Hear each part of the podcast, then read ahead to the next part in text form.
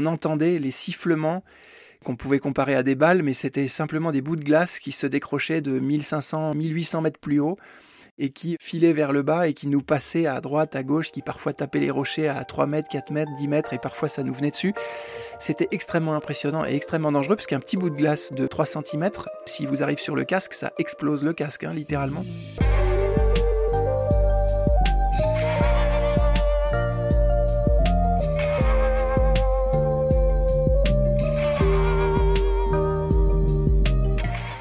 Bonjour à tous. Evrard Windenbaum est géologue de formation.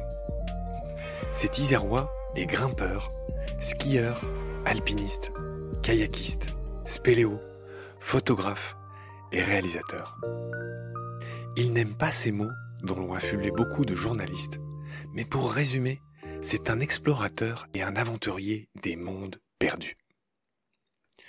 Ce touche à tout bourlingueur découvre un de ces mondes perdus, le Macaï, à Madagascar en 2007 pour la première fois. Il y faisait une randonnée à vélo, hors des sentiers battus, où le terme hors-piste serait encore un gentil euphémisme. Vu du dessus, le Macaï est un étrange massif rocheux qui ressemble aux circonvolutions d'un cerveau humain. Et dans chaque sillon, il y a un canyon débordant de vie. Cet endroit était jusqu'alors peu ou pas exploré, et sa foisonnante biodiversité, quasiment vierge de tout contact humain. En 2017, il retourne y mener une expédition d'une centaine de personnes, dont une quarantaine de scientifiques, mais aussi de sportifs, de vulgarisateurs dont Léo Grasset, le créateur de la chaîne Dirty Biology. Bilan, 2000 espèces collectées et étudiées, dont 80 totalement inconnues jusqu'alors. S'ensuivent un documentaire sur Arte, beaucoup d'expositions et de conférences. Expédition à Madagascar, chapitre 1. C'est parti. Salut Évrard. Salut Marc. J'ai envie de commencer par une question, on va dire un peu originale et à la fois pas originale. Euh, tu as un nom formidable, tu t'appelles Evrard Vendenbaum. D'ailleurs, tu n'as pas qu'un nom original, tu as aussi un prénom assez rare. Donc je voudrais m'apesantir un tout petit peu sur ton prénom et sur ton nom. D'où vient ce prénom d'abord et ensuite on va parler de ton nom? Là, c'est une question que j'ai pas souvent, effectivement. Donc, le prénom, c'est euh, plutôt d'origine germanique. Ça vient d'un prénom allemand qui se dit Eberhard. Eber voulant dire sanglier et Hart voulant dire costaud, on va dire. Ah, c'est génial. Donc tu es un peu le potamochère dont on parlera tout à l'heure de cette conversation. Absolument. Ouais, quand je me vois parcourir quelques forêts ou quelques zones arbustives bien serrées, je pense régulièrement à ça, effectivement. Ah oui, c'est génial. Bravo à tes parents. Evrard, ah oui, Eberhard, très bien. Alors, Wendenbaum, c'est aussi germanique. Et là, j'aimerais aussi beaucoup savoir ce que veut dire ton nom de famille. Je t'avoue que j'en sais rien. J'ai cru comprendre par mes parents qu'il y avait une histoire de rotation.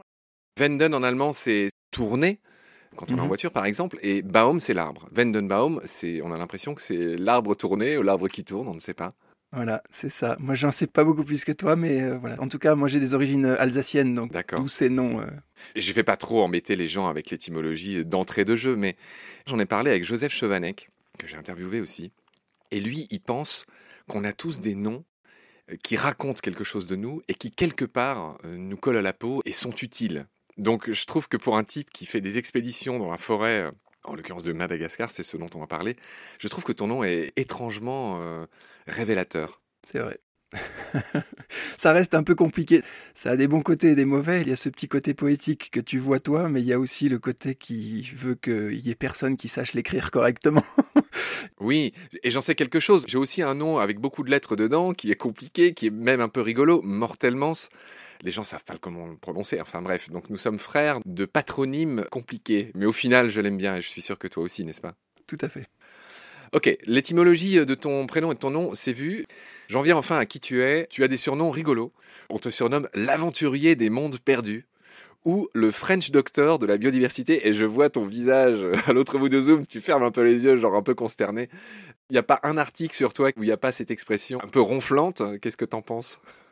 En fait, j'ai été obligé de m'habituer à ce genre de surnom. Il y a aussi quelque chose qui est tout à fait similaire, c'est le titre d'explorateur qu'on reçoit aussi dès qu'on s'amuse à faire des choses un petit peu nouvelles dans des coins du monde un petit peu nouveaux ou un petit peu inconnus. Et j'avoue que moi, depuis le début, c'est quelque chose qui me perturbe un peu. Peut-être parce que je me sens jamais légitime vis-à-vis de ce que je fais ou de connaissances que j'ai pu accumuler ou de l'expérience que j'ai. Mais moi, je me vois toujours comme quelqu'un en apprentissage. J'ai un peu de mal à avoir une étiquette comme ça de quelqu'un qui sait déjà ou qui est déjà euh, reconnu pour telle ou telle chose. Voilà, ça me perturbe énormément. J'ai un peu de mal avec cette notion-là. Il faudrait qu'il y ait peut-être un petit peu moins d'étiquettes dans le monde et qu'on soit un peu plus dans la nuance. Bon, cette humilité est bien entendue, et donc c'est pas toi qui t'es autocollé ces surnoms d'aventurier et d'explorateur, euh, mais euh, de fait c'est ce que tu es. Pour ce premier épisode avec toi, je voudrais te présenter, tu as fait beaucoup de choses, beaucoup de beaux voyages, je voudrais qu'on revienne sur chacun d'eux brièvement, et puis à la fin, on dira un mot sur tes manières d'organiser les expéditions et de filmer ces animaux, etc. Tu as tenu à en parler, c'est vrai que c'est une bonne idée. Et on dira aussi un mot sur cette vocation que tu endosses beaucoup plus volontiers qu'aventurier ou explorateur, qui est celle de protecteur de la nature. Et c'est ce pourquoi tu te bats aujourd'hui et tu as tenu à en parler. Et tu m'as dit, c'est vrai qu'on en parle peu dans les émissions, mais moi j'aimerais qu'on en parle. Et eh bien on va en parler à la fin de cet épisode. Ok, Evrard, donc je vais commencer un peu à raconter ta vie. Tu es quelqu'un qui bouge beaucoup. Dès 19-20 ans, tu as commencé à voyager, tu es photographe, tu as commencé à faire des docs. Tu as dit que tu étais alsacien, tu as fait des études de géologie. Donc ça tombe bien, tu vas pouvoir m'expliquer la genèse de Madagascar, et notamment cette notion d'endémisme. Tu es quelqu'un qui a beaucoup voyagé, tu es un grand sportif, euh, tu es un skieur, tu grimpes, et j'ai noté que ton premier voyage, bah, c'est justement à Madagascar en 2007, et tu traînais dans le coin de Tsaranoro pour grimper avec des amis grimpeurs sur une voie qui s'appelle Tough Enough, à Karambori, c'est ça? Euh, Karamboun, ouais, c'est une paroi extraordinaire. Et c'est drôle parce qu'on a fait deux beaux épisodes avec euh, Stéphanie Baudet et on en a parlé de ce lieu. Tsaranoro, c'est une des plus belles parois du monde. Elle est pas loin de chez toi d'ailleurs, vous vous connaissez? Alors Stéphanie, on se connaît plutôt très bien puisque on a eu la chance de partager une expédition ensemble sur le Salto Angel, qui est la plus haute cascade du monde, qui est euh, au sud du Venezuela, sur des formations rocheuses qui sont assez exceptionnelles, qu'on appelle les tepuis, qui sont des sortes de plateaux de grès, euh, de très vieux grès, hein, c'est 3,5 milliards d'années, donc c'est parmi les plus vieux grès du monde, les plus vieilles roches du monde sur la planète là. Et de ces plateaux-là, qui ont d'ailleurs un endémisme et on va dire une biodiversité exceptionnelle, il y a des cascades qui tombent pour rejoindre la forêt amazonienne en contrebas. Et sous une de ces cascades, qui est la plus grande, donc le Salto Angel, il y a une voie. En tout cas, nous, on a pu grimper une voie dessous euh, pendant une quinzaine de jours. Enfin, ça nous a pris 15 jours pour grimper. Avec le mari de Stéphanie également, euh, Arnaud Petit qui était multiple champion du monde d'escalade à cette époque-là, enfin en tout cas quelques années auparavant. Et voilà, on a partagé cette expédition et c'était probablement pour moi une des plus dangereuses au sens de, la sorte d'angoisse permanente de ne pas savoir si on va y arriver et puis aussi de dire euh, est-ce qu'on va rentrer quoi? Est-ce qu'on va tout simplement rentrer? C'était un moment très fort et Stéphanie c'est quelqu'un que j'apprécie énormément parce qu'elle est une de ces rares athlètes à savoir prendre du recul sur la performance qu'elle est en train de vivre et se repositionner dans le monde et, savoir voilà, prendre du recul. C'est très chouette à vivre. Bon, j'espère que tu as écouté les épisodes 10 et 11 de la saison 2 de Baleine sous gravillon. Elle a raconté en partie cette ascension. Vous dormiez en paroi. C'est très impressionnant et c'est un endroit magique. On va avancer. L'expédition suivante intéressante que j'ai notée te concernant, c'est que tu es parti en Alaska, au sud d'Anchorage, dans un endroit qui s'appelle le Kenai. Et là, tu es parti à ski et tu traînais ce qu'on appelle une poulka. Explique-moi ce qu'est une poulka. Alors, une poulka, c'est comme une sorte de luge, si ce n'est qu'au lieu de mettre quelqu'un dedans, on met du matériel, et puis de la nourriture, et puis des tentes, etc. Donc, euh, en fait, ce qu'il faut imaginer, c'est quand on se déplace en hiver sur de longues distances, on ne peut pas tout porter sur le dos. C'est absolument impossible, ça nous ferait des sacs de 50, 60, 70 kilos parfois, même, même potentiellement plus. Et donc, euh, la seule solution, c'est de tracter ces affaires plutôt que de les porter sur les épaules. C'est beaucoup plus faisable. Et là, euh, c'est par exemple ce que font les gens quand ils vont au pôle Sud. Ce que fait Mike Horn. Voilà, ce que fait Mike exactement. Et il est possible, dans des cas comme celui de Mike par exemple, de se retrouver avec des poulkas qui font 160, 180 kilos au moins au début du séjour parce que c'est rempli de nourriture pour plusieurs semaines, plusieurs mois. Ça se passe assez bien quand le terrain est relativement plat mais dès lors qu'il y a un petit peu de relief, et c'est le cas notamment sur la péninsule de Kenai, qui est extrêmement montagneuse, là ça devient euh, vraiment sportif. Ouais. Magnifique. En tout cas, j'ai pris la peine de regarder les photos, c'est l'Alaska, c'est chouette, vous avez dû voir plein de beaux animaux. Vous avez croisé des ours, c'était pas trop dangereux? Alors, on a croisé juste à la fin un, ours, mais en général, euh, c'est plutôt des bestioles pacifiques. Hein. Ce n'est que quand on tombe dessus, malheureusement, ou quand on tombe sur un petit, par exemple, qu'il y a, quelques risques. Mais, mais au, delà de ça, l'animal, il passe à côté, il s'en va, il va faire autre chose. il n'est pas spécialement intéressé par nous. Et puis surtout, ce ne sont pas des ours polaires. Euh, là, ce ne serait pas passé du tout de la même manière, mais donc euh, là, ce sont vraiment des ours plutôt sympas. Ce sont des ours Kodiak, ce sont des ours bruns? Non, ce ne sont pas des Kodiaks non plus. J'avoue que si ça avait été un Kodiak, j'aurais pas fait le malin parce que c'est quand même les plus gros euh, du monde. Ils font euh, voilà jusqu'à 3 mètres de haut euh, quand ils sont levés sur leurs pattes arrière. Et donc là, non, ce sont des ours bruns, mais beaucoup plus raisonnables, disons. En tout cas, celui qu'on a croisé, il, il faisait pas spécialement peur, même si je pense qu'il nous aurait envoyé balader bien facilement.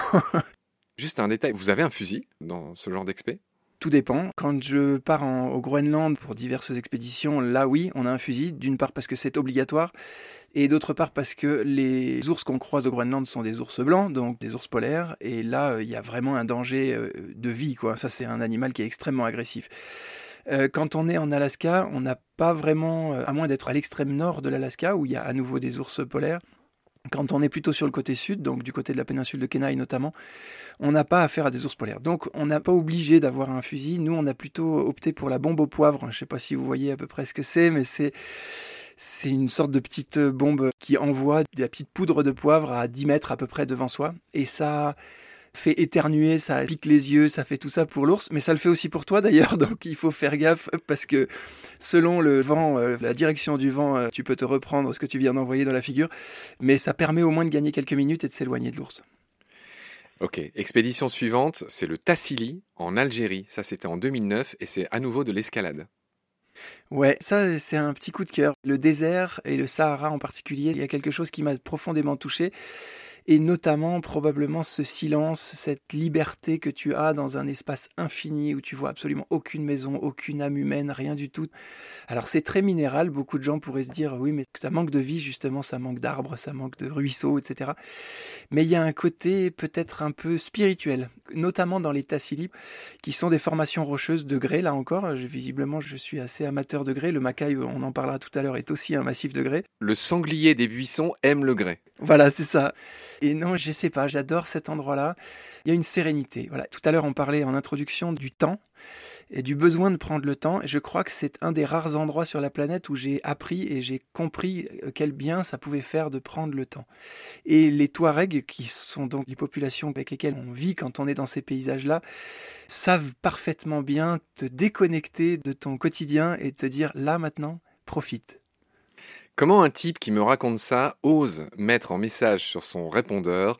Merci de ne pas me laisser un message, je n'aurai sans doute pas le temps de vous rappeler. Comment oses-tu faire un truc pareil? En fait, c'est pas tellement parce que je manque de temps, c'est parce que j'ai pas envie de décevoir. Je préfère que les gens se disent OK, laisse tomber, c'est pas la peine, plutôt que de croire qu'ils vont avoir une réponse et finalement ils n'en auront pas.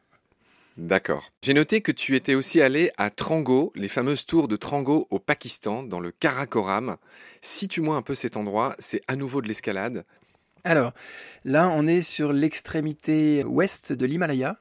Donc, on est à la frontière entre le Pakistan et l'Inde donc une zone de conflit, hein, comme vous le savez sans doute, l'endroit qu'on appelle le plus haut conflit de la planète. La zone de conflit, elle monte jusqu'à 8000 mètres pratiquement, donc il y a des bases militaires jusqu'à 7000 mètres d'altitude, 6000 mètres, etc. C'est complètement fou comme territoire.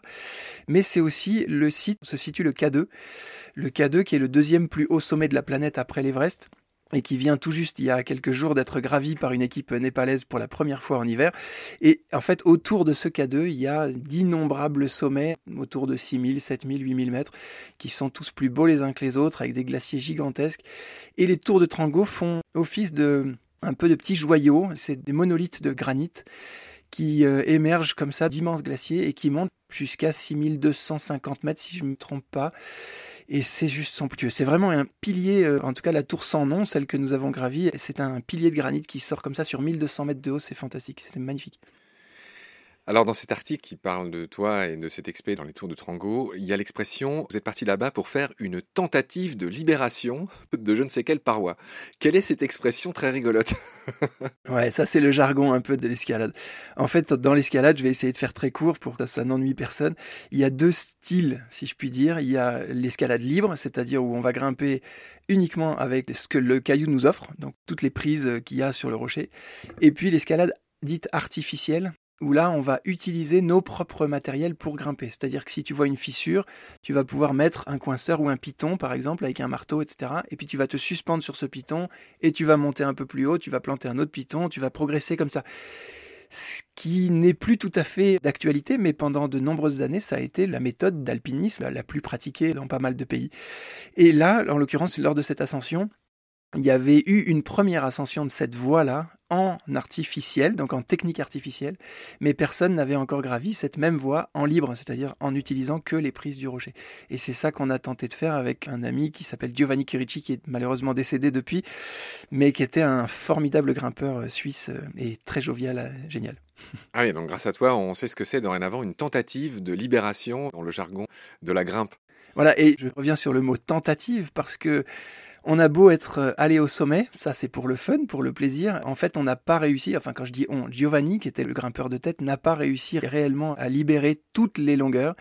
Et sur le passage le plus dur, le seul passage de la voie, extraordinairement dur, en tout cas trop pour lui, il est tombé. C'est pas considéré comme validé. Donc c'est pour ça que pour nous on appelle ça une tentative, mais ça se joue à un mouvement alors que il y avait 1200 mètres d'escalade. Alors, juste pour bien piger, il est tombé, mais il était évidemment encordé, donc il s'est rattrapé. Bien sûr. Vous êtes revenu et vous avez fini par triompher de cette voie, mais le mec de tête est tombé et donc ça reste une tentative du coup. Voilà, il est tombé, mais on a quand même continué en utilisant une technique artificielle. On a fait ces 2-3 mètres en tirant sur les pitons et ensuite il a continué en libre. Donc il a tout fait pratiquement en libre, sauf un mètre, grosso modo.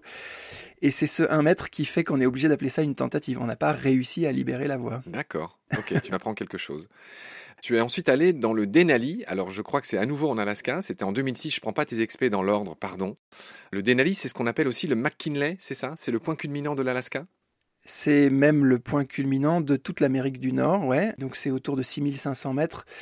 C'est une ascension qui est pas évidente. Alors nous, on n'est pas allé faire le sommet lui-même, le McKinley, comme tu dis, le Denali. On est allé faire d'autres parois qui sont un petit peu plus extrêmes en termes de difficultés techniques, en revanche un petit peu moins hautes. On était plutôt autour de 4000 mètres, 3500, 4000, 4500 mètres d'altitude.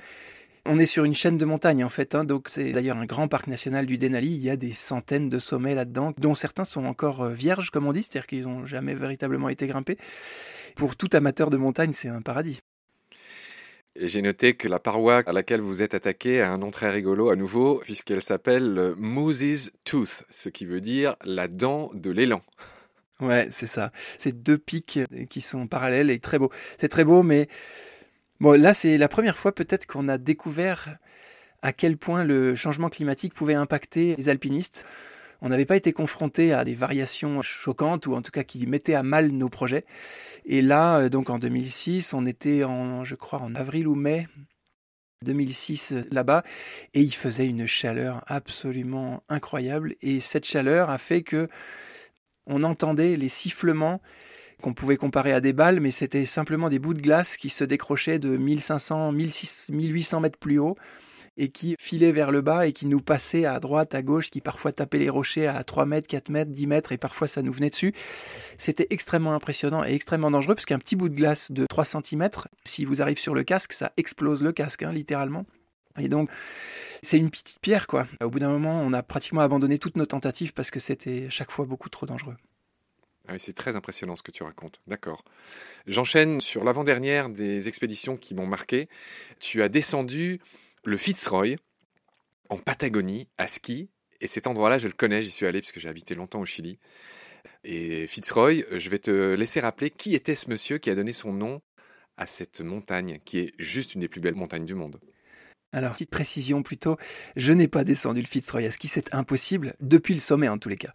En revanche, on a voulu faire une expédition qui partait du Fitzroy ou qui partait d'El Chalten, que tu dois connaître. C'est un peu la ville au pied de ce massif. Voilà, au pied de ce massif, et on voulait monter ensuite sur la calotte glaciaire qui s'appelle le Hielo Patagonico Sur, la calotte de glace sud, on va dire, et on devait descendre pendant plusieurs jours avec des poulkas, encore une fois, euh, jusqu'à El Calafate, qui est la grosse ville la plus proche. Pas une grosse ville, mais c'est la ville la plus proche pas loin, sans doute du plus beau glacier du monde, euh, qui s'appelle Perito Moreno. Perito Moreno, qui est, si je ne m'abuse, un géologue qui a laissé son nom à ce plus beau glacier du monde, euh, qui se visite et qui se jette dans une sorte de lac avec ces impressionnantes parois de glace qui tombent dans l'eau. Pardon, je t'ai interrompu. Ouais, ouais, c'est très beau. Et c'est un des glaciers qui est d'ailleurs assez étonnant parce que c'est un de ceux qui progressent. C'est une sorte d'anomalie, mais par rapport à tous les glaciers du monde globalement, dans leur globalité, qui ont tendance à reculer aujourd'hui, toujours du fait du réchauffement climatique, et bien celui-ci a tendance à progresser. On ne sait pas encore exactement pourquoi. Peut-être que c'est juste une anomalie temporaire. Mais voilà, effectivement, c'est un des très beaux glaciers du coin. Et donc, on voulait faire cette tentative, cette, traversée qui devait nous prendre dix jours ou peut-être même plus, une quinzaine de jours, je sais plus.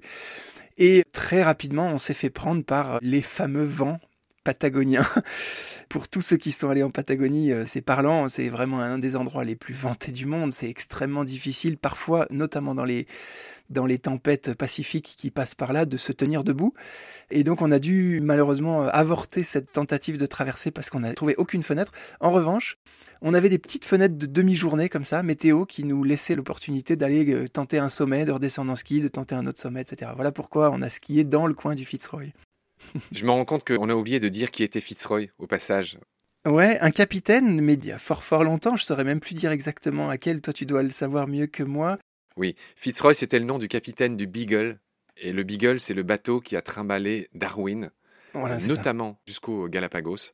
C'était le nom du capitaine du bateau qui a choisi, qui a permis à Darwin, très jeune à l'époque, de s'embarquer et qui a commencé à faire toutes ces observations bah, qui l'ont conduit plus tard à, imaginer sa fameuse théorie de l'évolution.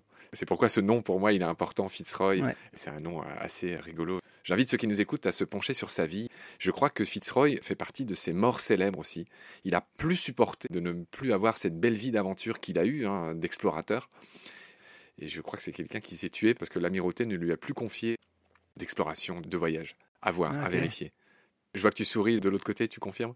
Ben, Oui, je confirme cette histoire, mais surtout je souris parce que je, je peux comprendre que l'intensité de telles aventures puisse être une sorte de drogue et que ce soit difficile de s'en passer après. Ouais.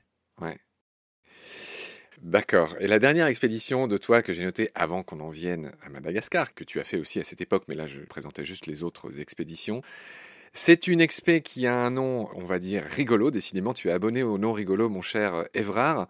C'est l'expédition Imp Eau Cible. Le O de impossible est remplacé par l'eau, l'eau qui coule, EAU. Et ça, c'est une espèce de traversée de la Réunion d'est en ouest. Raconte-moi cette, ce paix d'armes qui est un des tout premiers que tu as fait dans ta vie, apparemment. Ouais, alors aujourd'hui ça me fait plus rigoler un petit peu, mais c'est vrai que c'était quand même un beau challenge physique et technique. L'idée c'était de traverser l'île de la Réunion en enchaînant les plus gros canyons. Alors ce qu'il faut savoir déjà pour commencer, c'est que l'île de la Réunion est considérée comme la Mecque du canyoning. C'est là où on va trouver pratiquement les plus longs, les plus spectaculaires, les plus verticaux canyons du monde, hein, pratiquement. Alors, je crois que du côté du Costa Rica, il y a de belles choses aussi, mais c'est vrai que la Réunion, c'est quand même particulier. Et il y a une concentration euh, sur une toute petite île qui fait 60 km de diamètre. Hein, c'est tout petit la Réunion. Et donc, on est parti d'un bout et on a enchaîné les canyons les uns après les autres euh, pendant une douzaine de jours. Je crois que ça nous a pris 12 ou 13 jours. Et on est sorti de l'autre côté rincé. Je peux dire que ça fait partie des expéditions où on, où on termine complètement mort. Il faut voir que certains canyons, on met deux jours. Je pense notamment au trou de fer ou à moins d'être un guide local qui connaît par cœur toutes les méthodes, toutes les manips, etc., ça prend peut-être une journée, mais pour nous, c'était très clairement deux jours. Et donc, quand on enchaîne comme ça des canyons qui sont extrêmement longs, on est tout le temps dans l'eau, donc on finit par avoir des petits boutons partout parce qu'on est dans l'humidité en permanence, des irritations dans tous les sens, on dort mal, enfin bref. Mais c'était très fun, c'est génial le canyoning. Ok, Evrard, tu vois, on a juste parlé un tout petit peu de ta vie et des principales expéditions que tu as faites. Et on n'a même pas encore abordé Madagascar et on a déjà terminé ce premier épisode. Je te remercie de m'avoir reçu dans ton petit chalet. J'ai oublié le nom. Euh, rappelle le, nom du village où tu vis? C'est chilienne. C'est chilienne, bah, il y a chilienne dedans. Le Chili, pays où C'est vrai. Donc ça me plaît, tu vois, il n'y a pas de hasard. Merci de m'avoir reçu. Bonjour à Marie et à très vite. Salut. À très bientôt, Marc.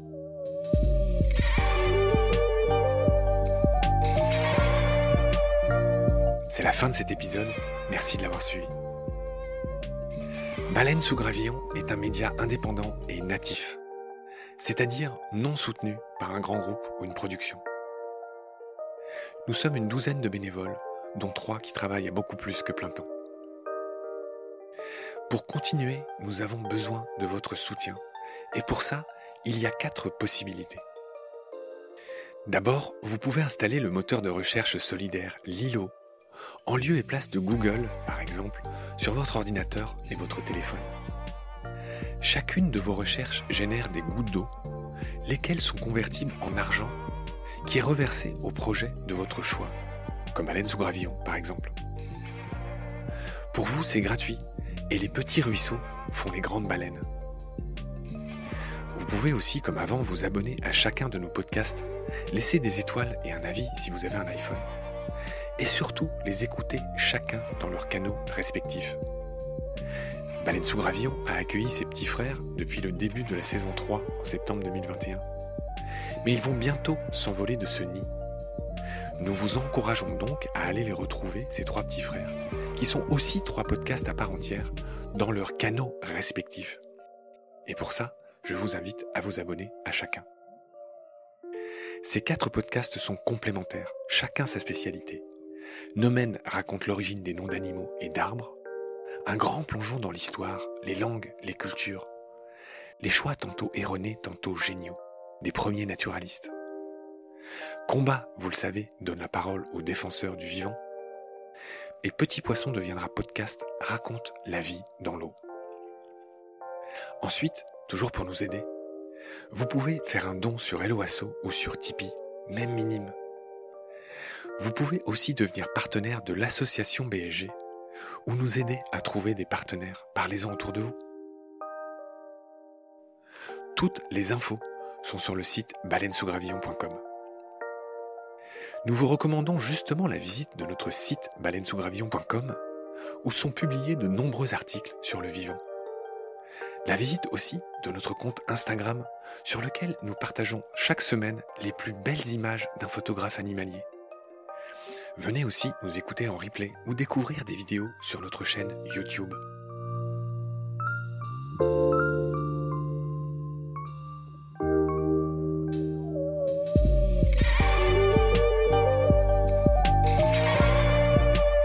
Je remercie tous mes équipiers pour leur aide précieuse.